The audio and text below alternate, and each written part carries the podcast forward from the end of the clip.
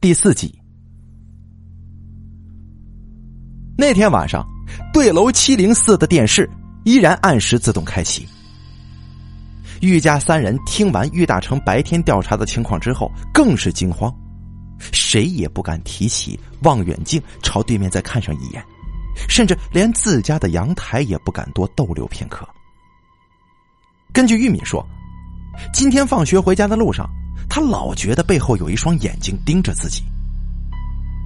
这说法让三个人更是害怕，更加肯定了那个叫小芳的女人阴魂不散。痛恨玉家占据了王平的房子，因此不断的骚扰他们。玉敏不敢再单独的睡一个房间，要求跟父亲调换，让他跟母亲同睡，玉大成睡他的房间。几经商议之后，玉大成决定暂时就这么过着一晚，等到明天，全家呀都先搬到瓦厂里边住几天，再请几个道士在家里做场法事。确保万无一失，大小保个平安呢。玉大成在女儿的房间里躺下去的时候，觉得有些腐臭的味道，心说这女儿外表看起来整整洁洁的，这房间里弄得不是很清爽，这东西乱堆，多半是些没吃完的零食什么的，哎，扔在哪个角落里边发霉发酵了。心想着明天得好好说说他。玉大成关了灯，眼睛怎么也闭不上。他总觉得那窗帘外面隐藏着什么。他知道这是自己的心理作用。这么高的楼，窗外实际上是什么也不可能有的，除非是对面的。想到这里，玉大成的心又咚咚的跳了起来。他觉得那窗帘快要被什么东西给拉开了。然后那里大概会钻进了一个好像日本电影《午夜凶铃》里的贞子似的白衣女鬼。于是他就忐忑不安的瞪着那窗帘，一眼不眨，心中七上八下，起伏不定，直到熬不过睡意，慢慢的迷糊过去。朦胧当中，玉大成好像听到了门的响声，还有轻微的脚步声。那声音仿佛就来自外面的客厅，但是迷迷糊糊的玉大成吃不准这是梦境还是现实。他想要睁起眼睛来看一看，但是却怎么也动不了自己的身子。第二天起来，三个人都说晚上隐约听见了恐怖的脚步声。看来这事儿是再没什么疑问了。如果再迟疑下去，再不果断行动的话，不晓得会酿成什么大祸呀！搬，走，咱搬家，现在就搬厂里去。于大成咬咬牙，发布了最后的决定。然而，还没等他们动手挪一张桌子呢，公安局就找上门来了。甘畅，也就是沙湖的助手，他呢在大成瓦厂附近盯了好几天，发现这个叫于大成的厂长很是可疑。每次看到他，都是一副心神恍惚、心不在焉的样子。一个人的心中若不是藏着秘密和困扰，是不会出现这种表情的。甘畅的手下通过暗访还了解到，大成瓦厂一个叫驼子的挖泥工，曾经在挖泥的时候挖到过一个古怪的盒子，这个盒子当中还有一块染着血迹的白绸布。最后，这盒子被玉大成给收走了。那么，有没有可能，这个盒子就是用来盛装那截手指的？玉大成匆忙收走这个盒子，是不是一种刻意的掩饰呢？甘畅将这里的全部情况向沙湖做了汇报。沙湖在调查枪的问题上正陷入僵局。听闻这个消息之后，他很是兴奋，当即批示搜查玉大成家，发现异常情况，立即逮捕玉大成。搜查的情况不仅让公安局大感意外，连玉大成也是瞠目结舌，说不出话来。警察过来要求他交出那个盒子的时候，玉大成虽然感到破财心疼，但是他半分也没做掩饰，直指花格橱顶。一个戴着白手套的警察小心翼翼的拿下盒子，打开了。这盒子里面，赫然躺着一把六四式手枪。玉大成莫名其妙啊，自己明明在上面放的是个空盒子，怎么会突然多出一把手枪呢？这枪从哪里来的？啊？哎呀，我不知道，我真的不知道啊！于大成冷汗淋漓，发起抖来。这手枪是仿制的，仿真程度非常高，经验丰富的沙狐一眼就看出来是青海造。青海省私人非法造枪的比较多，造的枪支威力比较大，不容易走火，在黑道上是很有分量的，也很有口碑。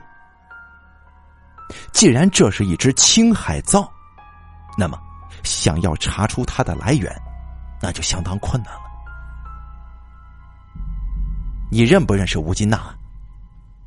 在公安局里，沙狐盯着玉大成的眼睛问。玉大成觉得眼前这个警察的目光犀利的，能够直接射进自己的心里。他无辜的说：“吴吴吴金娜，呃，知道了，是个大老板，呃听说失踪了。我问你，跟他是不是熟悉？那那哪能啊？我们又不是一个阶层的，不不熟悉。”你认识杜康生吗？不不认识。喂，我说警察同志，你们是不是把我当成杀人犯了？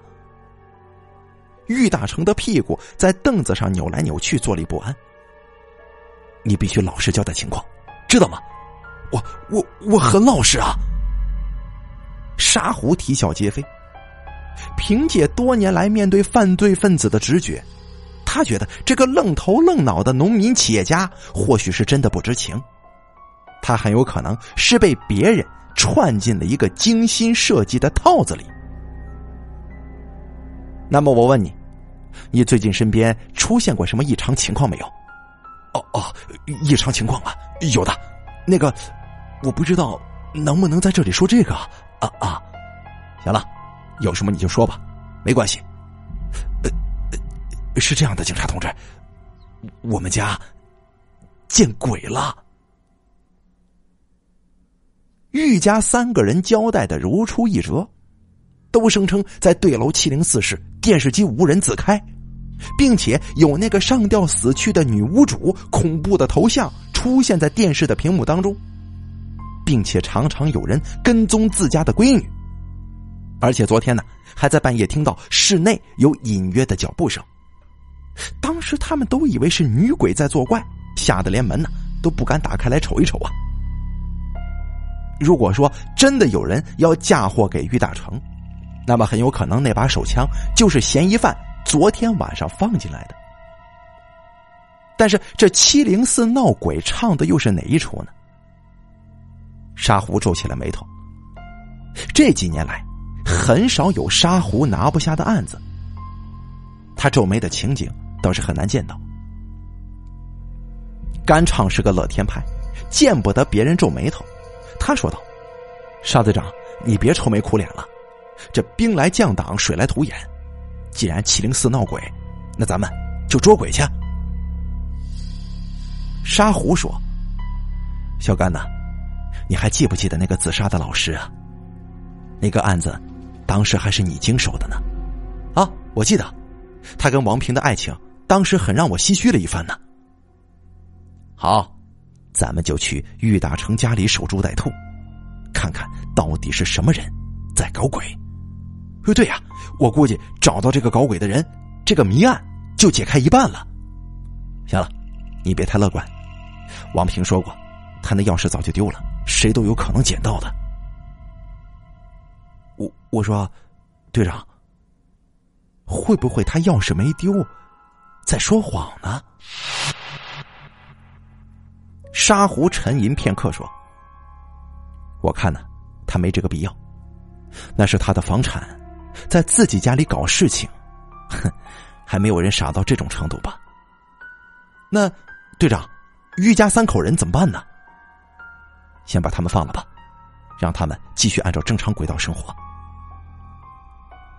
玉大成的家住进了两个警察，沙湖跟甘畅占据了大女儿玉敏的房间，在窗户上架起了望远镜跟长焦相机，两个人轮流值班观测对面的七零四室。一天没动静，两天没动静，第三天依旧没有任何动静。那电视机的屏幕上积着一层厚厚的灰尘。看起来有很长时间都没有被开启过了。看来，如果有人打开电视，荧幕的光仍然可以穿透灰尘，形成朦胧的图像。甘畅熬得疲惫不堪，心浮气躁，连连埋怨这个玉大成：“你是瞎扯呀！”沙湖胸有成竹，等甘畅埋怨完之后，才发表自己的观点。我觉得。玉大成没撒谎，为什么呀？你仔细看看，那个电视机下面有个红点亮着，这代表什么呀？啊，有有这事儿啊！甘畅拿起望远镜，果然在那个背头彩电的落脚处，发现一个暗红色的亮点。这个红点儿掩映在一个满是灰尘的烟灰缸后面。如果不是晚上，这红点儿是很难被人发现的。如果不留心，这个红点儿很有可能会被当成烟灰缸的花纹。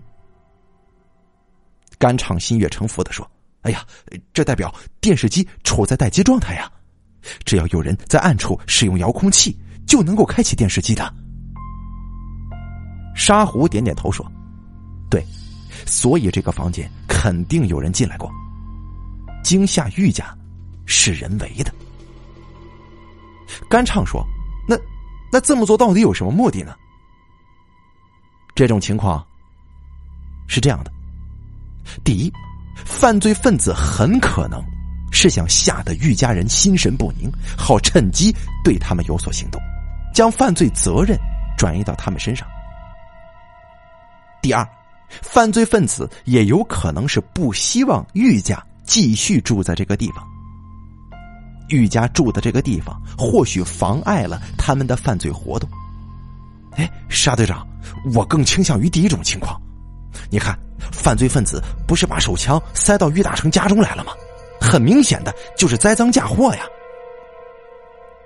沙湖摇摇头说：“不，我更倾向于第二种推测。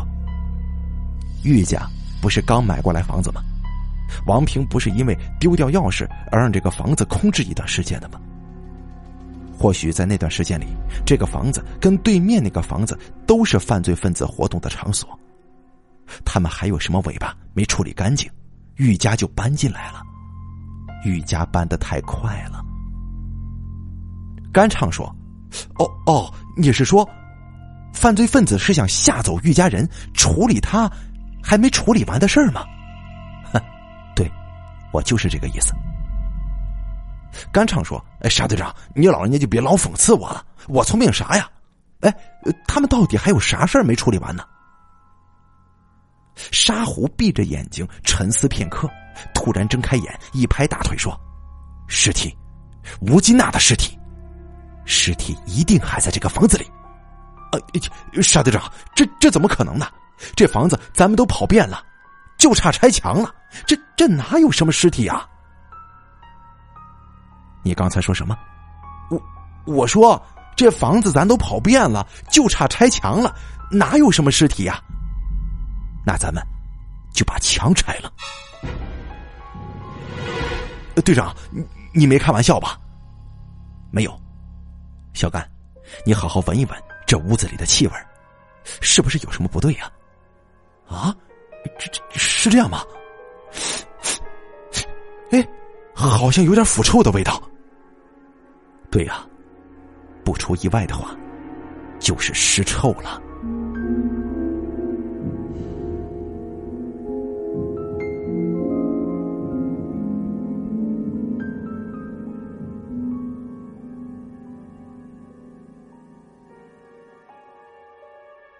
第二天。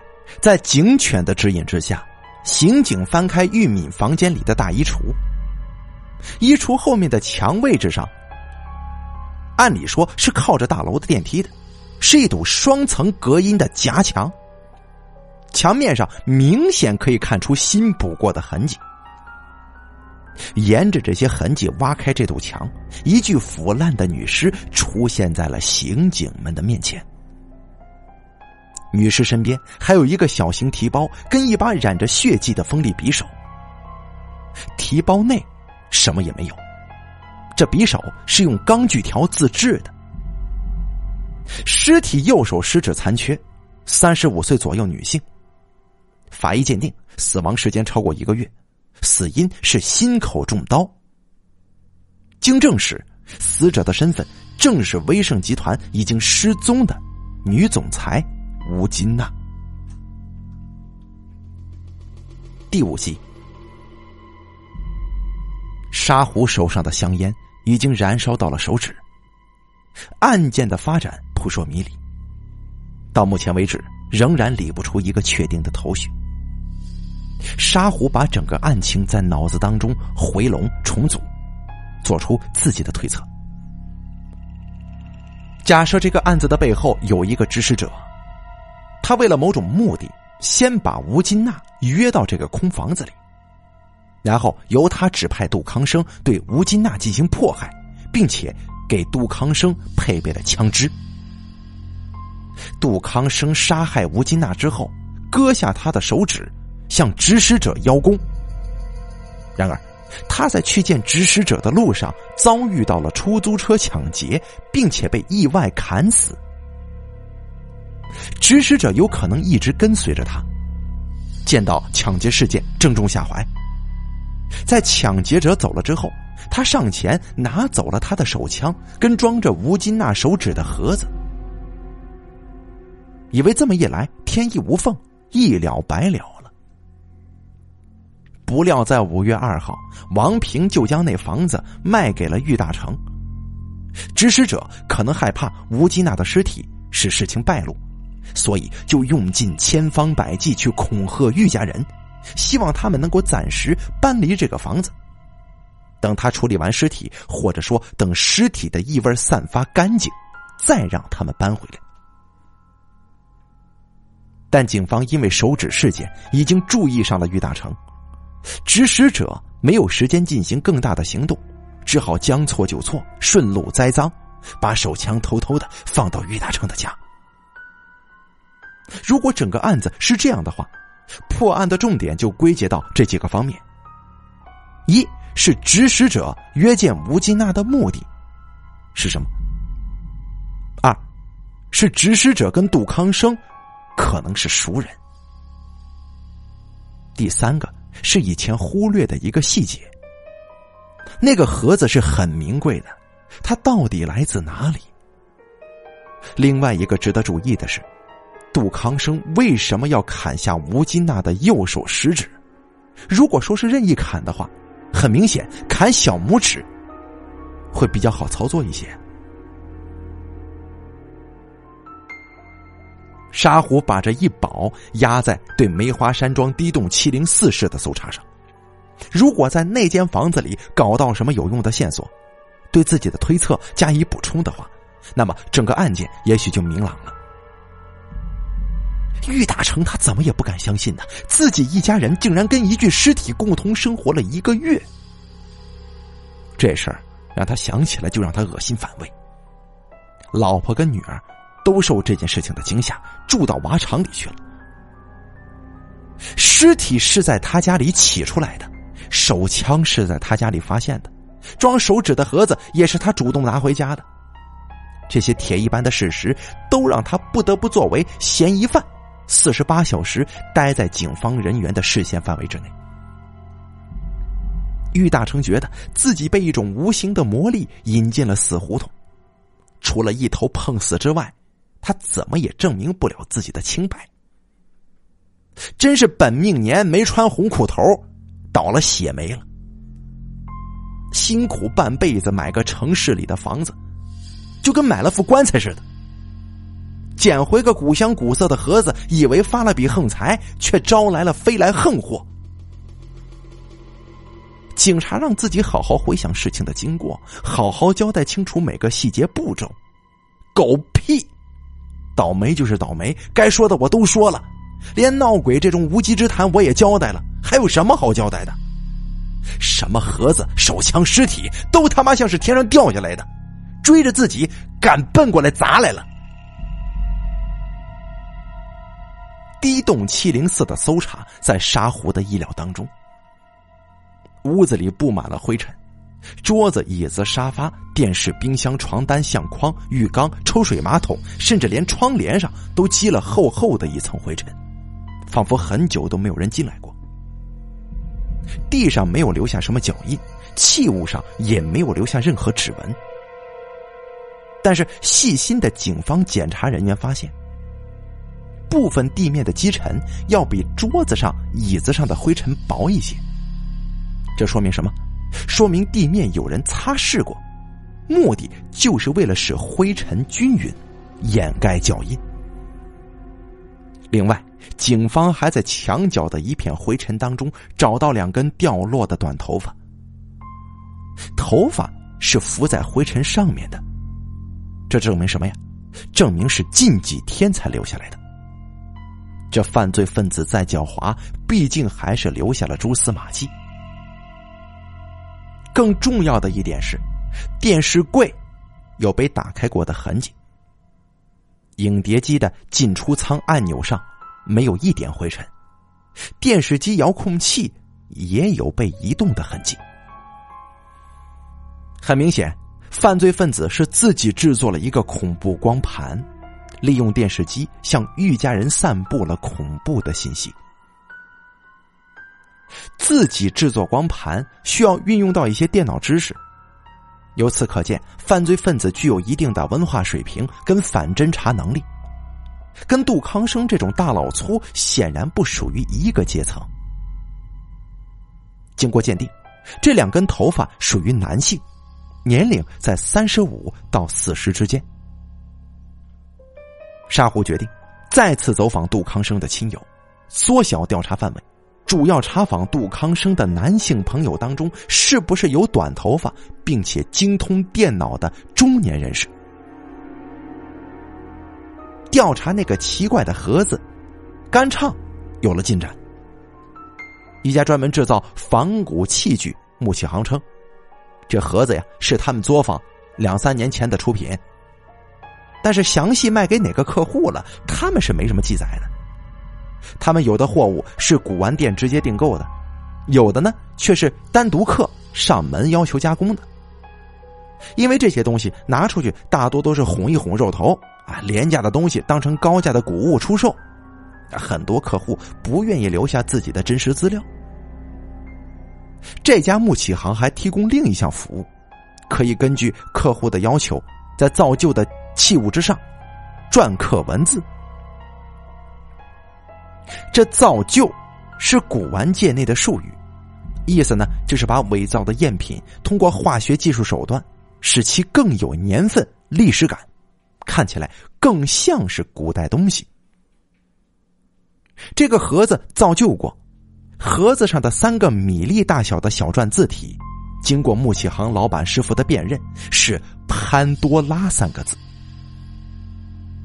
甘畅知道，潘多拉是国外传说中的一个魔鬼的名字。咱们中国人最熟悉的是关于潘多拉的故事，有一则寓言，说的是潘多拉被所罗门王封印在一个瓶子里，这个瓶子被扔进大海了。第一个五百年，潘多拉许愿，谁救他，他就帮谁实现三个愿望，但是没有人来救他。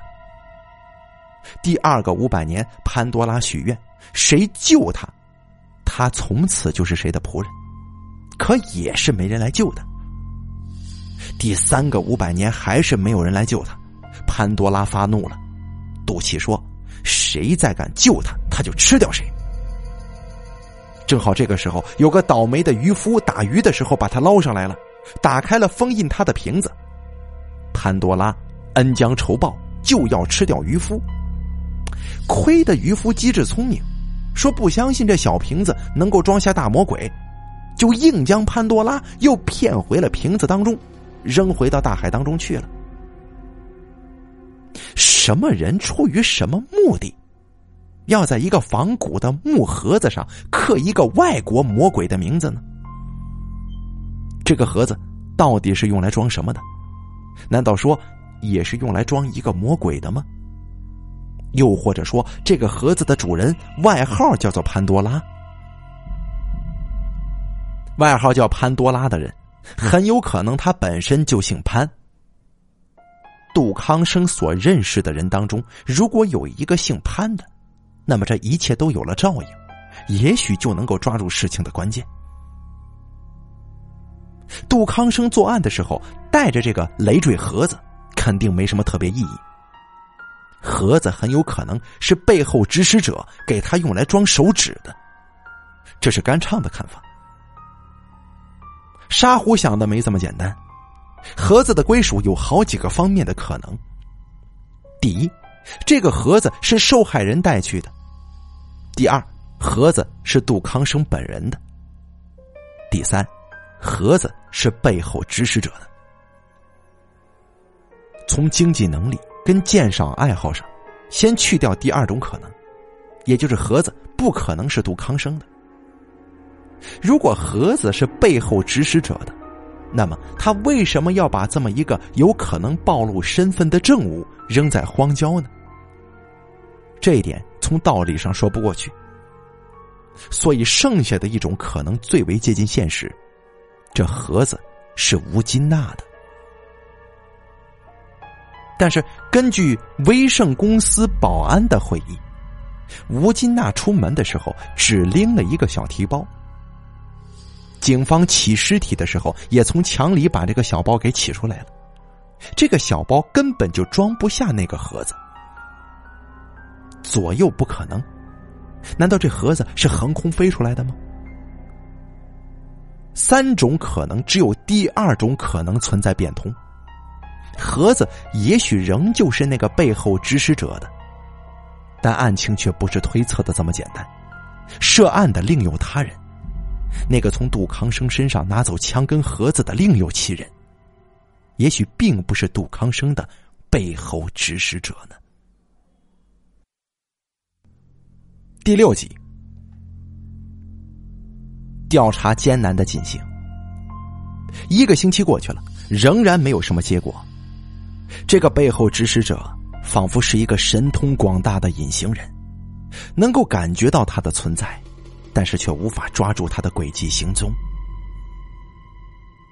直到六月十三号，才传来一条令沙湖振奋的消息。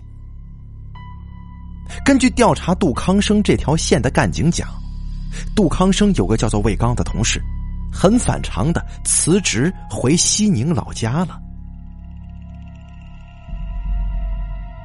西宁，青海省的省会呀。沙虎很敏感的想到了这一点。那支青海造手枪会不会跟这个人有关系？魏刚，魏刚。沙湖将这个名字在嘴巴里念了两遍，感觉很是熟悉。自己在什么地方接触到这个人名的呢？沙湖一时想不起来。干唱，魏刚这个人，你知道吗？沙湖将问题抛给了正在翻阅案宗的甘畅。甘畅头也不回，说道：“哦，魏刚啊，不是以前那个纠缠谭小芳的家伙吗？”哦，沙湖想起来了，在以前处理谭小芳上吊自杀案当中，谭小芳的男友王平曾经提到过一个叫做魏刚的外地人。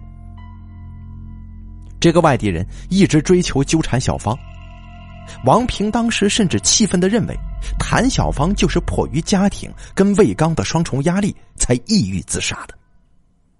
如果此魏刚就是彼魏刚，倒是与本案互相吻合。这就可以解释魏刚为什么会选择这两处房子作案。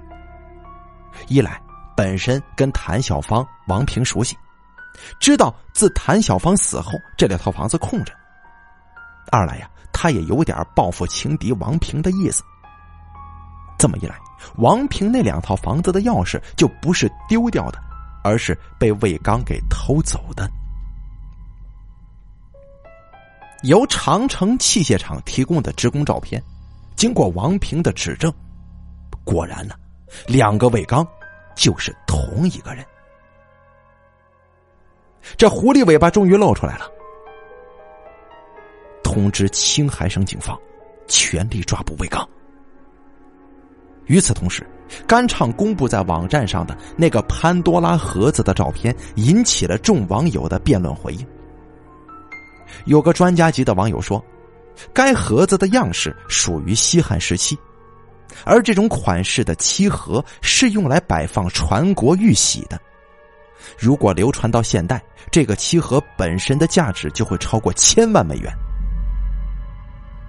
这千万美元是什么概念呢？差不多一亿人民币呀，足够一个人挥霍好几辈子的。如果没有看到过真品。吴金娜应该也不会去想到做一件赝品的。那么，他会不会真的拥有一件如此身份显赫的文物呢？吴金娜会不会就是因为这个而遭来杀身横祸呢？如果是这样，谁是了解他有这个宝物的人？吴金娜又把这件宝物藏到了哪里呢？对了，保险公司啊！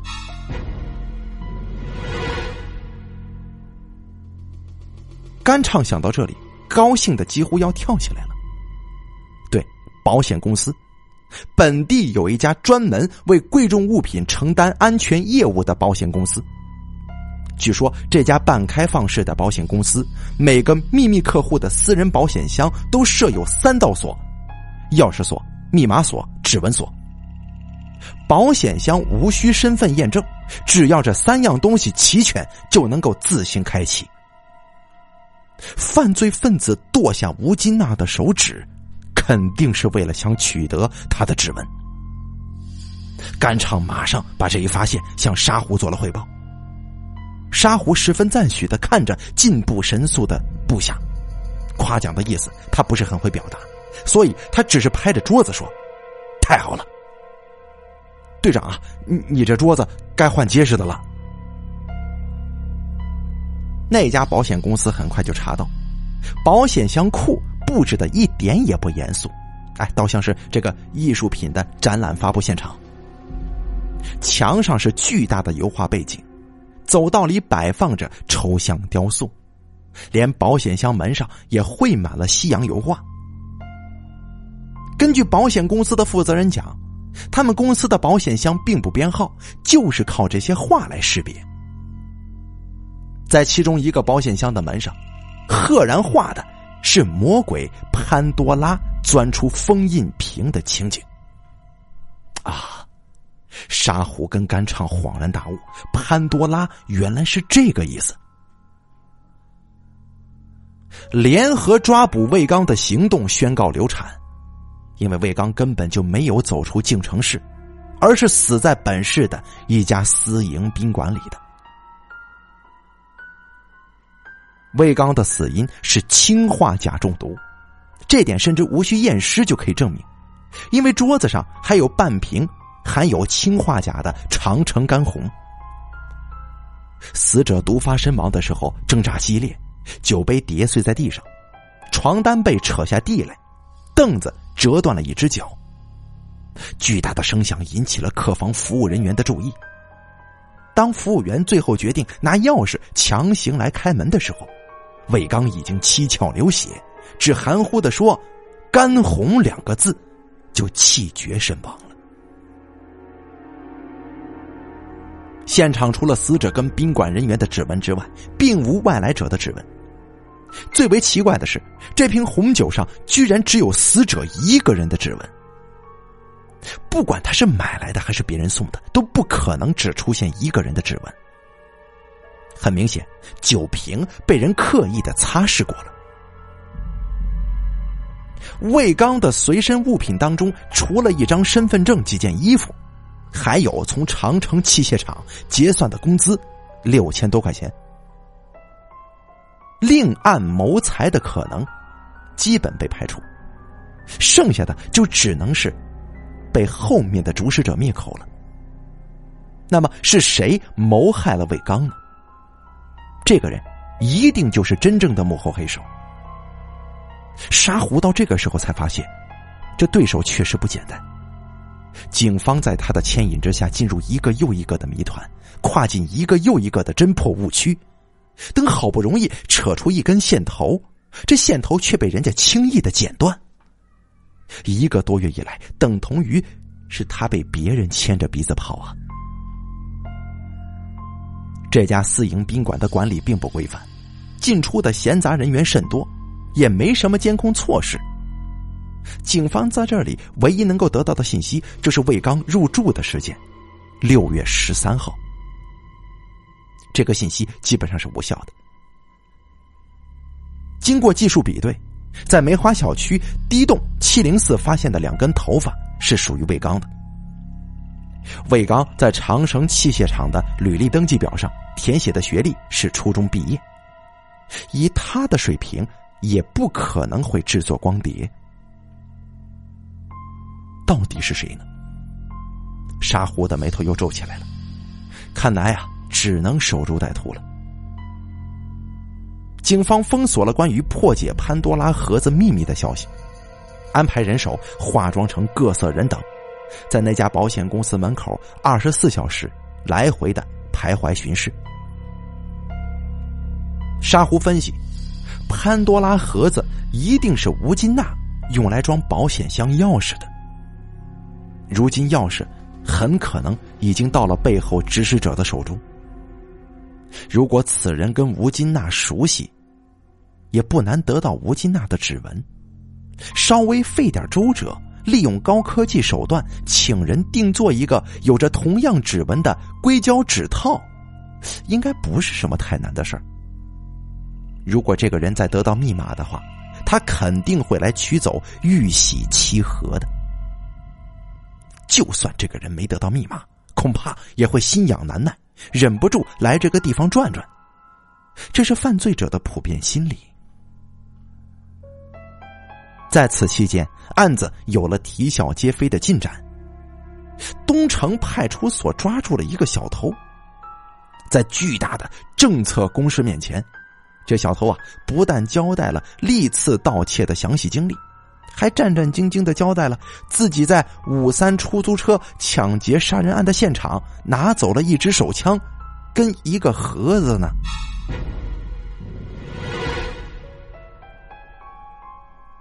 这个叫做毛旺的小偷，在环城一路一带啊，这个居民楼里边乱逛的，收获颇丰。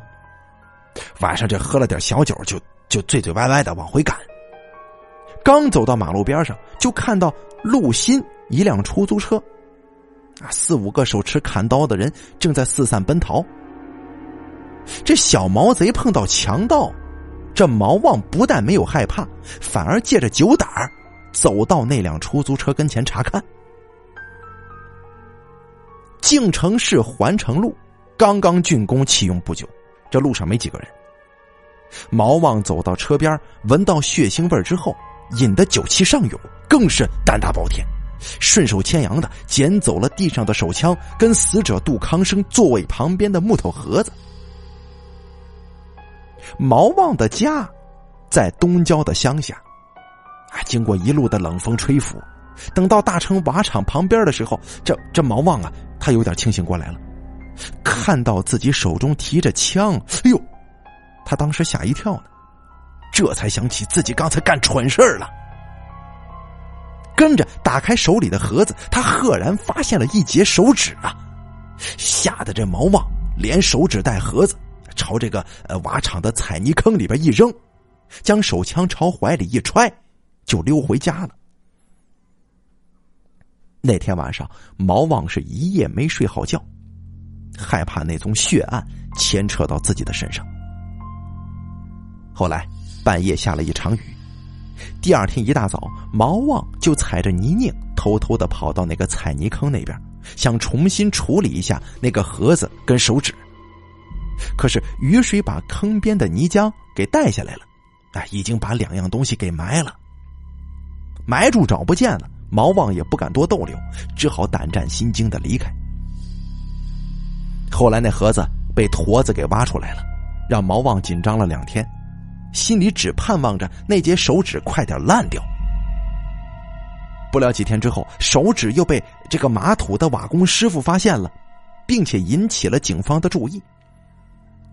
毛旺惊恐了一段时间之后，终于想到一条嫁祸的妙计。有天晚上啊，他偷偷的潜入玉大成家，并且在客厅里找到那个漆盒，他将手枪塞进那个盒子里，企图啊让警察怀疑玉大成，从而跟自己脱开干系。也就是那天晚上，玉大成全家听到客厅有动静的原因。玉家人怀疑是什么谭小芳的鬼魂在作怪，其实啊是毛旺翻找漆盒的时候弄出的声响。然而毛旺自作聪明，擦掉了手枪表面所有的指纹。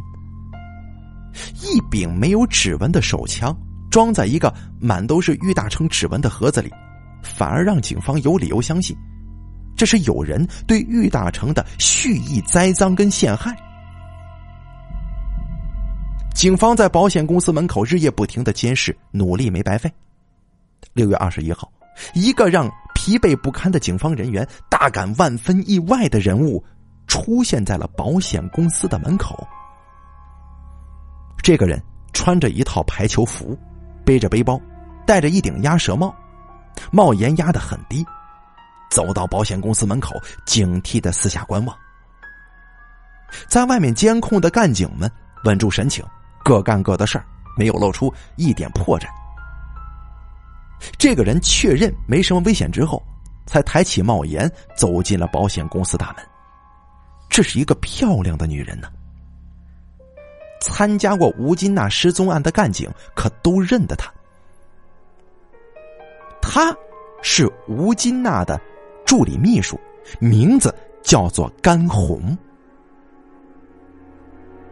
葡萄酒干红。而这个姑娘的名字，也就是这个秘书的名字，甘呢，是这个甘甜的甘，红是红色的红。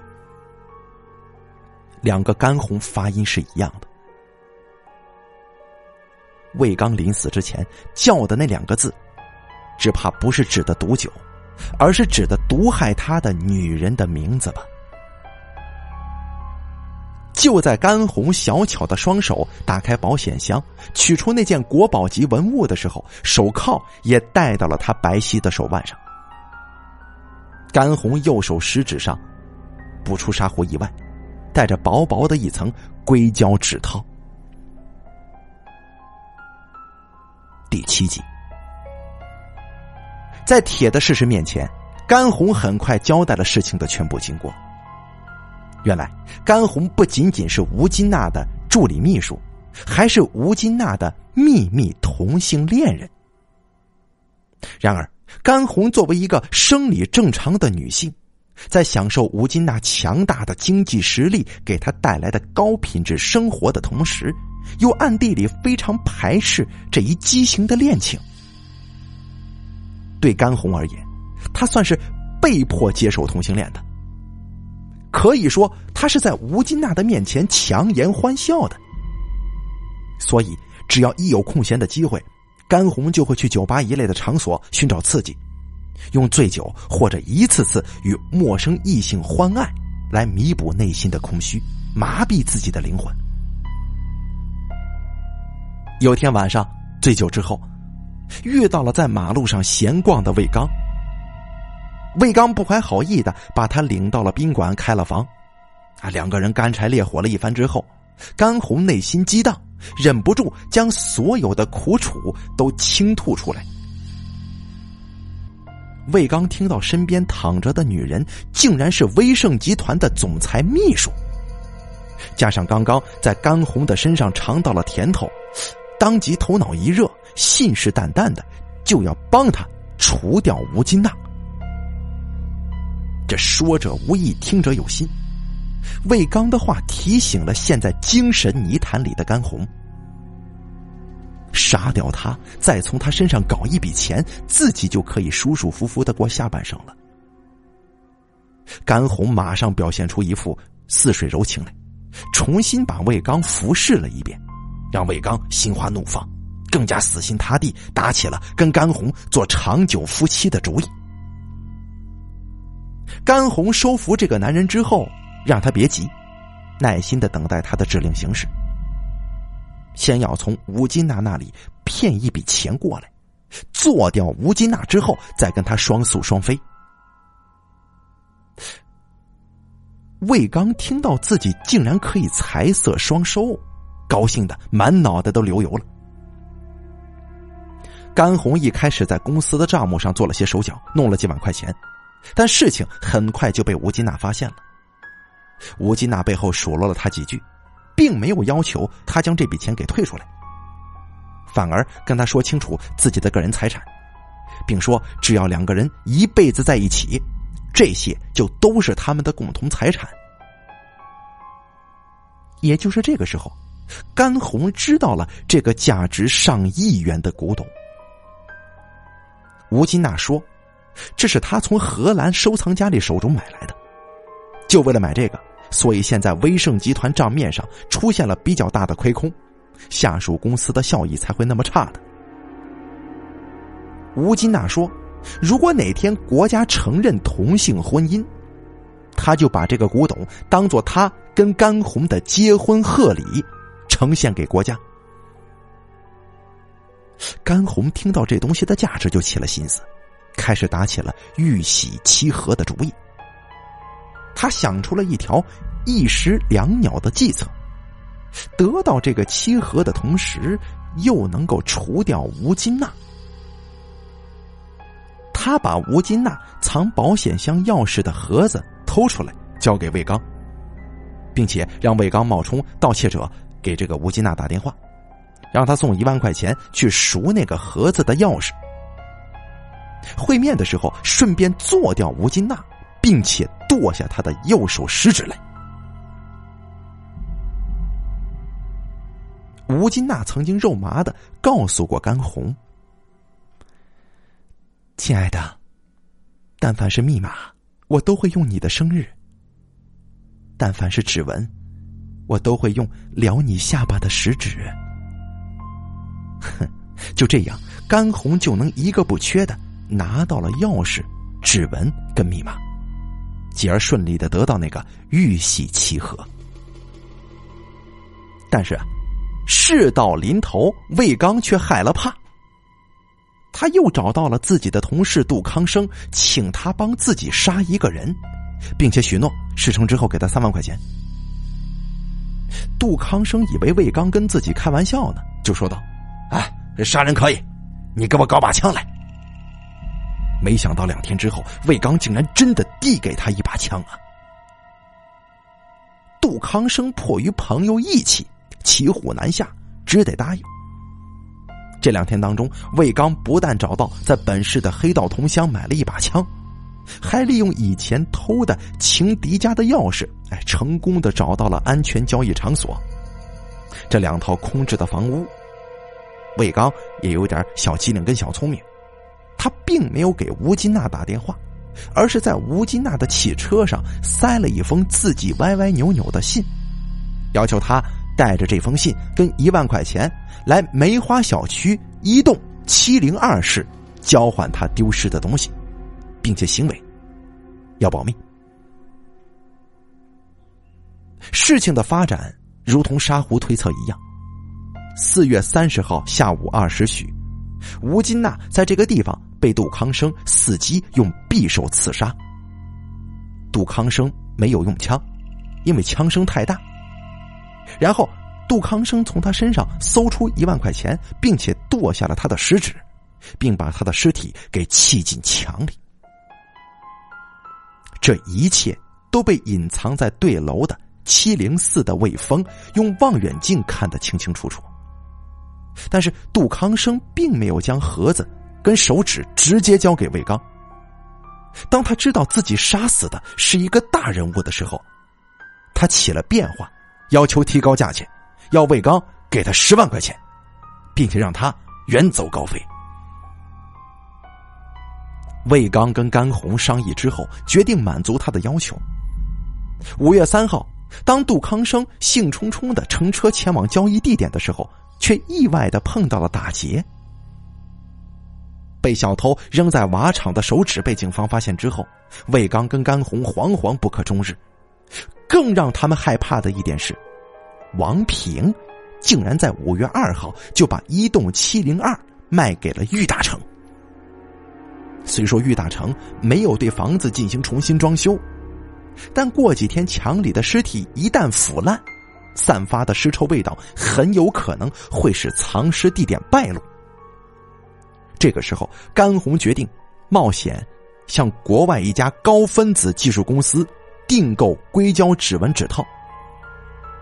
在等待指套到来的同时，他们必须扰乱警方的视线，让线索不再进一步扩大。甘红了解到，郁大成是刚刚搬到城里的乡下人，便决定利用乡下人的迷信心理，制造鬼魂的现象，吓走郁家人，以便转移尸体。甘红跟魏刚要了几张谭小芳生前的照片，模仿午夜凶铃的镜头，制作了一张碟片，让魏刚潜入七零四播放。但因为距离太远，对玉家人的恐吓效果不是很明显。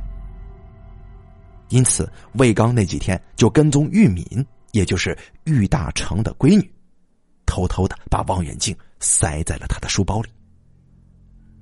这样一来，玉家人通过望远镜清楚的看到电视机里播放的诡异镜头，果然大为恐慌。但是天网恢恢，疏而不漏，警方刚好在这个时候得知了盒子的讯息。在玉大成家搜出了盒子跟一把手枪，然后起出了吴金娜的尸体。甘红得知警方全力调查过梅花小区低栋七零四跟一栋七零二，就认为魏刚的暴露是迟早的问题，他再次动了杀心。他让魏刚辞了职，住进市内一家私人宾馆，叮嘱他风声紧，哪里也不要去。然后他通过一个做医生的姘头搞到了氰化钾，用针筒注射在一瓶长城干红当中，连带一些食品一起送给了魏刚。魏刚死了之后，甘红丢掉一块心病，只等着纸套一来，从保险公司取出玉玺七盒，自己的美梦就可以成真了。至此。一宗连环案件完全破获，但是沙湖、甘畅等一般办案干警们在结案的时候，并没有感到一丝轻松，反而觉得心情沉重。是什么把一个如花的女子送上了罪恶的巅峰？一亿元人民币呀，又有几个世俗中人能够招架得住呢？恋情。友情、背叛、利用、人性，在残酷的现实里被一一扭曲。魔鬼潘多拉，不单单存在于西方的传说当中，还藏在每个人的心里。早上起来，郁大成长长的舒了一口气。瓦厂的空气带着泥土的清香，房子后面一排带着露珠的树木上，有鸟儿在欢快的鸣叫。这一切让他觉得无比的舒服。这一辈子呀，他恐怕再也不想搬回那个拥挤的城市里去了。